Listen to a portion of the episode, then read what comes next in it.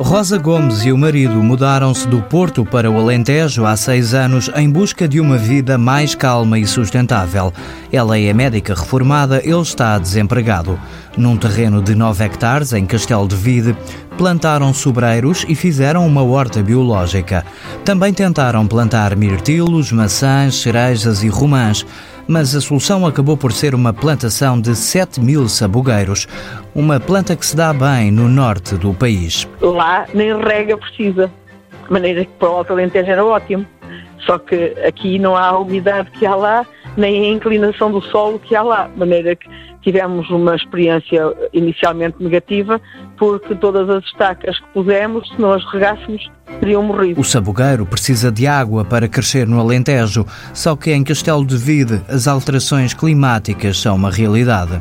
Realmente a falta de água é gritante, porque falam que nas transformações climáticas em 50 anos e nós vimos-las em 7 anos.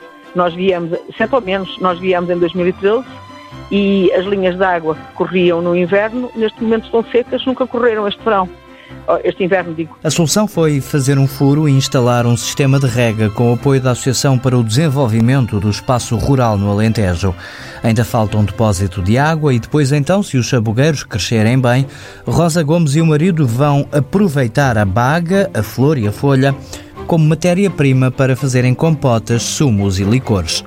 Com tanto percalço, o casal até pensa noutro projeto. Nós estávamos a pensar um dia fazer um livro sobre como não fazer, como não plantar, como não fazer, porque temos um, um conhecimento acrescentado em erros que provavelmente seriam úteis para outras pessoas. Além do livro, também está previsto que a Quinta venha a ser espaço pedagógico com atividades lúdicas.